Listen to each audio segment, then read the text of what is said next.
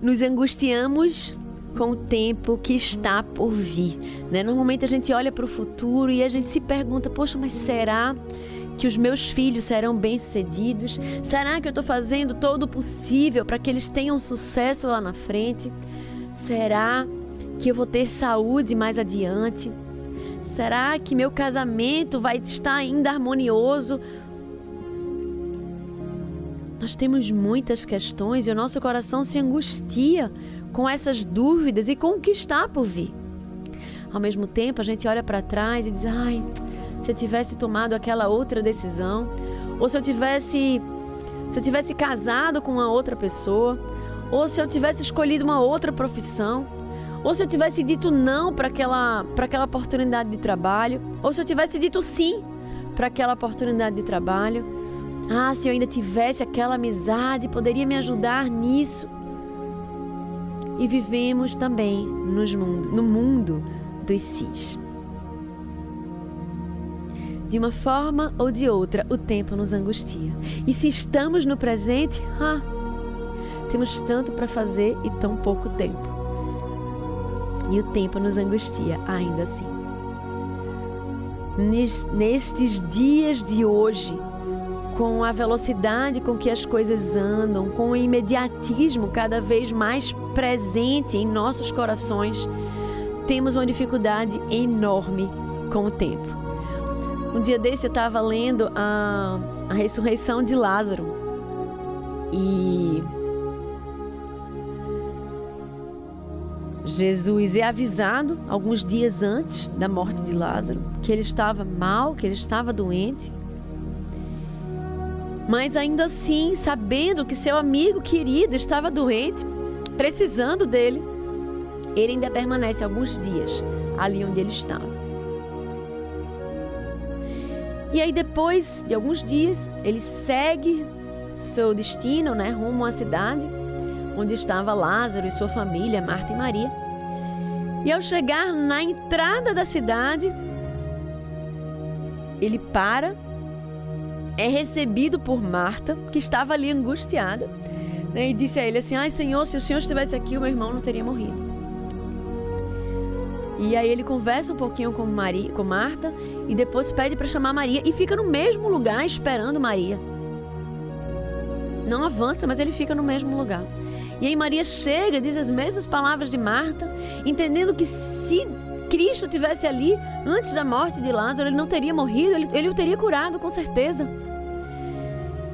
E aí, só quando Maria chega, eles seguem até o túmulo de Lázaro, né? Jesus pede para ir ao túmulo e, e, eles seguem juntos. E eu fiquei pensando, meu Deus, né? eu, no primeiro chamado, eu já teria saído, deixado tudo, sairia correndo. Né? Eu ali, vendo Jesus, recebendo aquela notícia e ainda permanecendo mais alguns dias, eu teria tido uma síncope. Tipo assim, meu Deus do céu, ele, ele não viu o que, o que ela falou, ele, ela, ele tá doente, ele vai morrer e ele não vai fazer nada, ele ainda vai ficar aqui. E depois que ele chega na cidade, ele fica na porta esperando Maria. Mas por que, que ele não já foi? Né? E, e eu fiquei pensando como a nossa perspectiva de tempo é diferente da perspectiva de tempo de Deus. Né? Como o nosso coração ele, ele está num outro compasso, né? diferente do compasso de Deus. E eu tenho falado muito sobre isso, né? Quando a gente olha para qualquer coisa, quando a gente fala de qualquer coisa, ou em qualquer tipo de relação, nós precisamos nós, nós que somos, somos filhas de Deus, filhos de Deus, povo amado, separado, nação santa, sacerdócio real, escolhido de Deus. Sim, nós somos especiais. Não fomos chamados a viver de qualquer forma, nem a olhar esse mundo de qualquer jeito como os demais. Não! Você foi chamado a olhar essa vida, a viver essa vida, a experimentar as coisas, as relações de forma diferente. Deus nos chama a viver uma vida próspera, uma vida em abundância. Mas tem muita gente perdendo tempo buscando prosperidade financeira apenas. É bênção ter prosperidade financeira, mas é muito pouco diante de tudo que Deus tem para nos dar. Se nós entendermos o que Ele nos diz, se nós estivermos com ouvidos atentos para ouvir a Sua voz.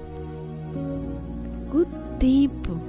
Deus fala sobre o tempo quando nós lemos a Sua palavra.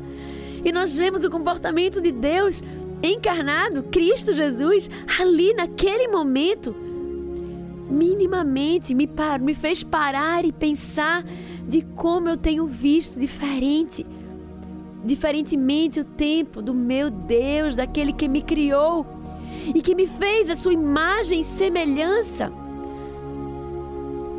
para que eu pudesse buscar ser como Ele, cada vez mais parecida para minha própria felicidade. Quanto mais parecida eu sou de Cristo, quanto mais eu busco viver uma vida que glorifica a Deus, quanto mais eu busco entender quem Ele é, mais eu me aproximo de viver uma vida de felicidade em todas as áreas da minha vida. Eu consigo olhar para trás e ver o quanto eu aprendi ao longo dos últimos anos. Olhar para trás e ver o quanto de felicidade eu perdi de viver, de ter, de sentir, porque eu estava distante dos propósitos de Deus para minha vida. Escolhas que eu fiz a partir da minha própria perspectiva, a partir da minha própria vontade e não da vontade daquele que me criou, me salvou e me amou infinitamente. Se queremos ser menos ansiosas com o tempo que está por vir, ou queremos ser menos atormentadas pelo passado com aquilo que já passou, ou se queremos nos angustiar menos com tudo que nós precisamos dar conta, nós precisamos olhar para Deus e entender o que ele nos fala sobre o tempo. E eu queria ler para vocês o capítulo mais famoso que fala sobre tempo, que está em Eclesiastes 3. Eu quero convidar você, se você tiver possibilidade de abrir a Bíblia junto comigo, não perde a oportunidade de ouvir diretamente aquilo que o Senhor quer te dizer neste dia. Eclesiastes 3, de 1 a 8. Vamos ler juntos? Um pouquinho depois de Salmos, depois de Provérbios, você vai encontrar Eclesiastes, que foi escrito pelo rei Salomão. Para tudo há uma ocasião e um tempo para cada propósito debaixo do céu. Tempo de nascer e tempo de morrer. Tempo de plantar e tempo de arrancar o que se plantou. Tempo de matar e tempo de curar tempo de derrubar e tempo de construir, tempo de chorar e tempo de rir, tempo de prantear e tempo de dançar, tempo de espalhar pedras e tempo de ajuntá-las, tempo de abraçar e tempo de se conter, tempo de procurar e tempo de desistir. Tempo de guardar e tempo de lançar fora, tempo de rasgar e tempo de costurar, tempo de calar e tempo de falar, tempo de amar e tempo de odiar, tempo de lutar e tempo de viver em paz. Que bênção poder ler esse trecho e entender um pouquinho do que Deus nos fala sobre o tempo. E nós estaremos iniciando uma série de pregações sobre isso. E hoje eu quero conversar com vocês sobre o que é o tempo, como Deus me chama a ver o tempo, como eu devo usar o tempo. E aí a gente vai ter uma conversa sobre prioridades. Então, o que é o tempo. Tempo é um presente que Deus deu a você e a mim. Tempo é um recurso valioso dado por Deus a nós. E como todas as coisas que Deus nos dá, Ele nos chama a sermos bons administradores daquilo que Ele nos oferece. E nós vemos isso em Gênesis, quando Deus chama o homem, chama Adão a cuidar, a dominar toda a sua criação. E nessa perspectiva, nós temos o tempo. E precisamos ser bons administradores do nosso tempo. E eu quero confessar a vocês que essa tem sido uma oração minha constantemente. Muitas vezes eu me sinto angustiada com a quantidade de coisas para fazer. Muitas vezes eu sinto que eu não estou dando prioridade àquilo que eu preciso dar prioridade, gastando tempo com coisas menos importantes, deixando coisas mais importantes em segundo plano. Será que você se sente assim também? E eu tenho me colocado constantemente diante do Senhor, clamando a Ele que me ajude a ser uma boa administradora deste recurso tão valioso que Ele me deu. Que Ele me ajude a administrar bem o tempo. Lá em Tiago diz que nós, se nós pedirmos sabedoria a Deus, Ele nos dá liberalmente. E eu creio que nós precisamos pedir sabedoria a Deus para que Ele nos ajude a administrarmos bem o nosso tempo. E da mesma forma que Ele nos dá recursos financeiros, por exemplo, e precisamos também buscar sabedoria para administrá-los. Nós precisamos entender que o tempo é algo dado por Deus e que ele não deve ser utilizado de qualquer forma, mas ele precisa ser utilizado a partir da visão que Deus nos traz, a partir da nossa missão, a partir do nosso propósito de vida. E aí eu preciso novamente olhar para a palavra de Deus e entender qual é a minha missão, qual é o meu propósito de vida. Eu quero dizer a você que você não descobre o significado da vida com livros de autoajuda, mandando você olhar para dentro, mas você consegue fazer isso olhando para o alto. O propósito da vida não está na especulação de milhares de filósofos, mas na revelação divina. Nós não somos um acidente, nós não somos um erro. Seus pais podem não ter planejado você, mas Deus planejou. E Ele não ficou surpreso por seu nascimento, antes Ele o esperou ansiosamente. E Ele nos fez, nos fez para a Sua glória. Ele nos fez para sermos mordomos, mordomos de Deus. Mas talvez você esteja perguntando, Andressa, o que é mordomo? Mordomo é aquele que é incumbido da direção da casa, ele é o administrador. Ele não é o dono. Mas o dono da casa lhe confia tudo o que tem para ser cuidado e desenvolvido: terras, dinheiro, joias, esposas, filhos, alimentação da família, administração de suas riquezas. Quando o mordomo se sente dono dos seus bens, dos bens do seu senhor, ele trai o seu senhor. Quando o mordomo deixa de cuidar com zelo e fidelidade dos bens do seu senhor, ele torna-se infiel. Paulo, por exemplo, ele compreendeu que sua vida tinha um propósito definido. E ele alertou para o fato de que devemos manter sempre viva a verdade de que somos mordomos dos mistérios de Deus. Isso nós vemos lá em 1 Coríntios 4, 1 e 2. E diz assim: portanto, que todos nos considerem como servos de Cristo. Em algumas traduções tem mordomos de Cristo e encarregados dos mistérios de Deus. O que se requer destes encarregados é que sejam fiéis. E Paulo compreendeu essa verdade, esse propósito, quando ele disse em Atos 20, 24: Todavia não me importo, nem considero a minha vida de valor algum para mim mesmo, se tão somente puder terminar a corrida, completar o ministério que o Senhor Jesus me confiou, de testemunhar do Evangelho da graça de Deus. Mas por que devemos ser mordomos de Deus? Porque Deus, como o dono e o sustentador do universo, nos delegou essa função. E a gente vê isso lá em Gênesis 2, 15 a 17. Tomou, pois, o Senhor Deus ao homem e o colocou no jardim do Éden para o cultivar e o guardar. E o Senhor lhe deu essa ordem de toda árvore do jardim comerás livremente, mas da árvore do conhecimento do bem e do mal não comerás, porque no dia em que dela comeres, certamente morrerás. O homem tinha ordens de coisas que de coisas permitidas, ordenadas e proibidas.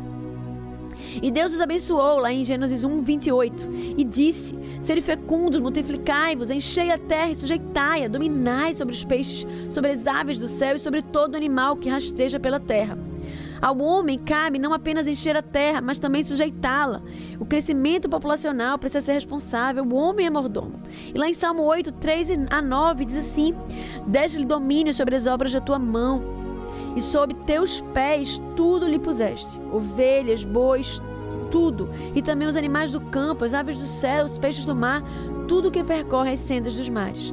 Como mordomo da criação, o homem tem cometido alguns erros e tem buscado tomar decisões a partir da sua própria da sua própria perspectiva, das suas da sua própria visão de mundo, da sua própria visão do que é importante.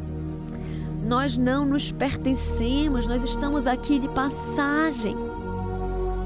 Nós somos propriedade exclusiva de Deus, feitos por Ele para glorificar o Seu nome, realizando aquilo que Ele nos entregou em nossas mãos.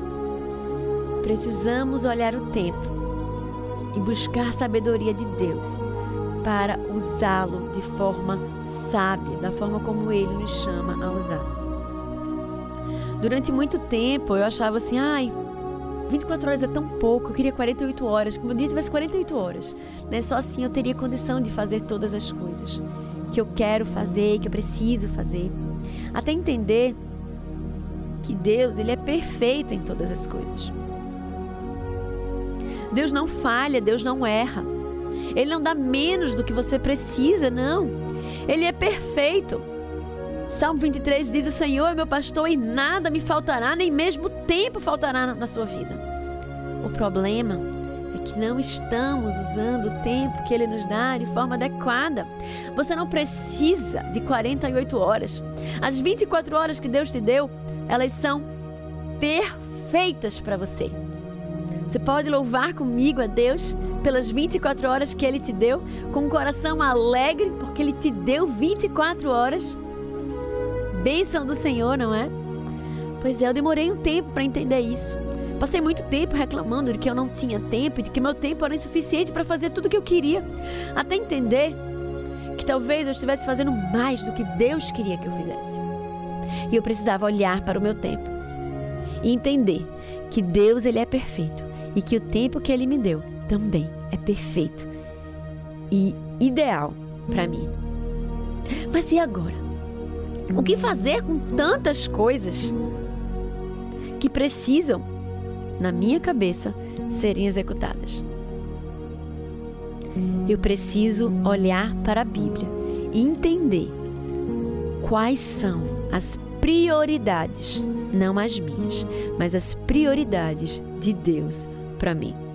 Será que você consegue pensar comigo quais são as prioridades de Deus para eu e você? Bem, a primeira coisa que Deus nos chama a fazer, nós podemos encontrar lá em Mateus 6. Buscai, pois, em primeiro lugar o reino de Deus e toda a sua justiça, e as demais coisas nos serão acrescentadas. E essa é a primeira coisa que ele te chama a fazer. Quantas vezes nós temos sido engolidos pela nossa rotina, engolidas pela quantidade de coisas que achamos que precisamos fazer no dia? e chega ao final do dia, mortas de cansadas, exaustas, querendo desmaiar na cama, nós deixamos de procurar nosso Deus. Nem em primeiro lugar, nem em último. Não, não o buscamos, né? Quantas vezes temos falhado com o nosso momento de devocional? Eu não sei nem se você tem colocado isso como padrão ou como um alvo a ser alcançado. Se você não tem feito isso, eu quero te dizer que ir à igreja aos domingos não é buscar a Deus em primeiro lugar.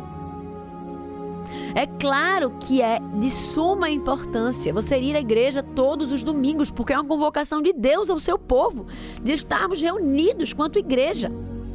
Mas ele nos chama a buscarmos em primeiro lugar. Isso precisa ser feito diariamente. Olha para Daniel.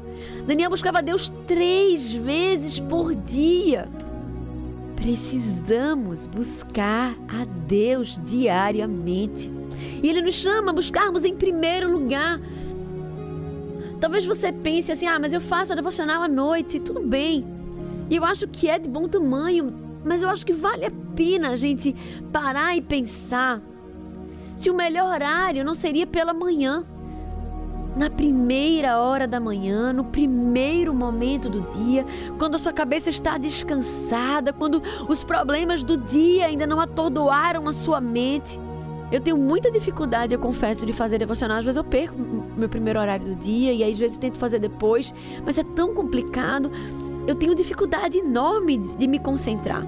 Os problemas do dia teimam em voltar para minha mente e, e quando eu vejo, eu estou pensando em outra coisa. Buscar a Deus em primeiro lugar, eu, eu teimo em pensar que de fato seria melhor a primeira hora do dia de você se colocar diante de Deus, colocar as suas angústias, os seus receios, as reuniões que você vai ter ao longo do dia, as conversas que você vai ter ao longo do dia, as metas, os objetivos, a sua rotina. E você coloca, começar aquele dia tendo a certeza de que Deus está à frente de todas as coisas, que Ele está tomando conta, que você pode descansar nele. Pensam, buscai a Deus em primeiro lugar. Esses dias eu pedi para que os meninos lá em casa, né, eles, têm, eles são atletas e têm a, a rotina de estudo né, intensa e, e tem os dias que eles ficam no integral. Então, eu pedi para que cada um deles fizesse a sua agenda. E dentro da agenda eles precisavam decidir qual era a hora que eles iriam fazer a devocional. Sim, eu acredito e eu creio que os nossos filhos precisam fazer devocional. A partir do momento que eles leem, eles podem fazer devocional. Ah, Andressa, mas eles não vão querer. Não importa. A gente vive hoje nessa geração de que a gente acha que tudo que a gente, todas as coisas que os nossos filhos fazem, eles têm que querer, porque se eles não quiserem, eles vão ficar traumatizados, vão ligar aquilo, uma coisa ruim e lá lá lá lá. Nós precisamos orientar os nossos filhos a fazer aquilo que é certo. E eles precisam ler a Bíblia. Deus nos diz que a palavra dele não volta vazia.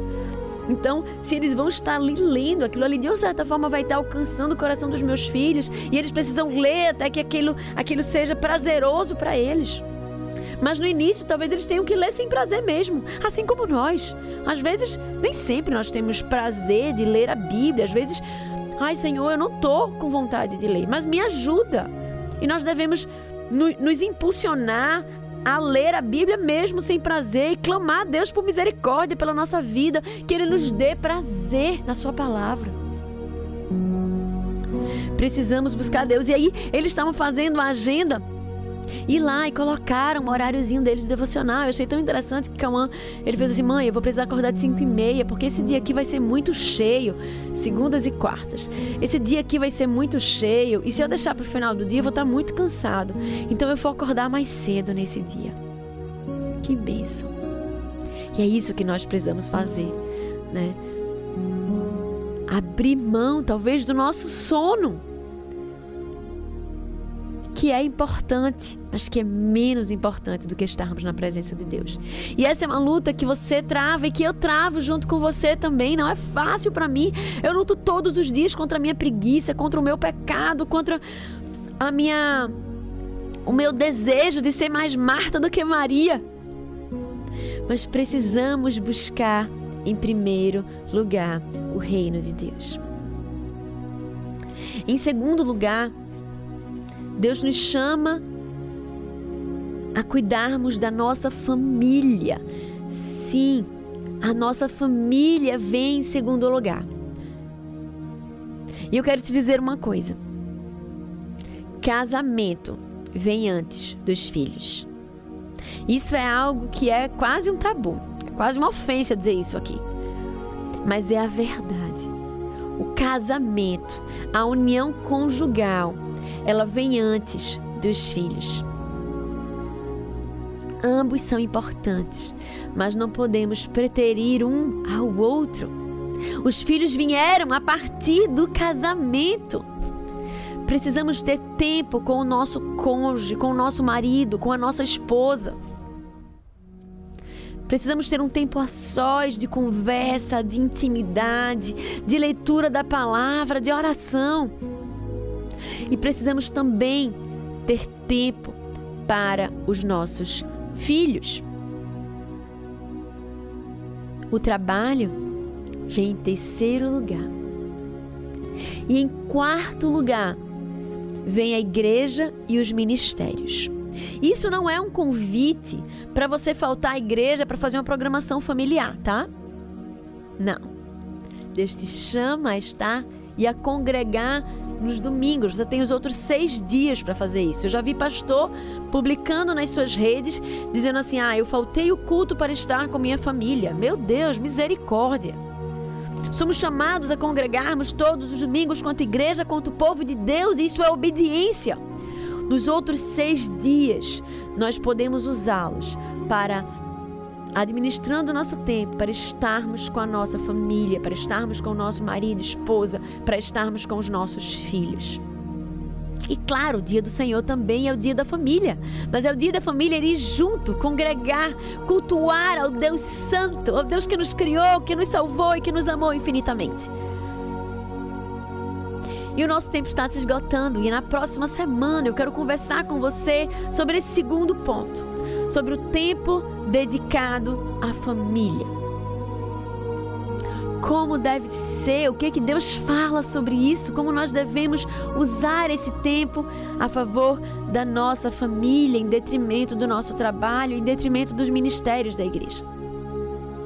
Que hoje nós possamos sair né, deste, deste ambiente, deste momento, com uma certeza que nós precisamos buscar em primeiro lugar o reino de Deus e que todas as demais coisas nos serão acrescentadas. Que Deus tenha misericórdia de nós, que tire a Marta que há em nossa vida, né? Em nossas mãos, a nossa necessidade de fazer, fazer, fazer, fazer. E que Ele nos ajude a sermos como Maria e a escolhermos a melhor parte. Caminharmos assim para sermos bons mordomos daquilo que Deus nos entregou, nos confiou o nosso tempo, buscando em primeiro lugar o seu reino. Eu quero te convidar, se você ainda não fez agenda, se você não não tem uma programação, não deixa isso aleatório, não deixa para fazer esse momento quando der ao longo do dia, mas para, escolhe um momento, marca um encontro com Deus a cada dia. De preferência logo no início da manhã, mesmo que você tenha que sacrificar algum tempo de sono. Talvez você esteja perguntando, Andressa, quanto tempo de devocional? Olha, eu acho que essa é uma questão sua com Deus. Acho que você pode começar com 15 minutos, ampliar para 30 minutos. Nós lá em casa buscamos fazer uma hora. Mas eu acho que vale a pena iniciar, de alguma forma iniciar. E ter esse momento com Deus. Eu vi uma frase esses dias que dizia assim: Se você não tem um momento para ler a palavra de Deus, significa que ouvir a voz de Deus não é importante para você. Que ouvir a voz de Deus seja a coisa mais importante do dia, para mim e para você. Que Deus nos ajude.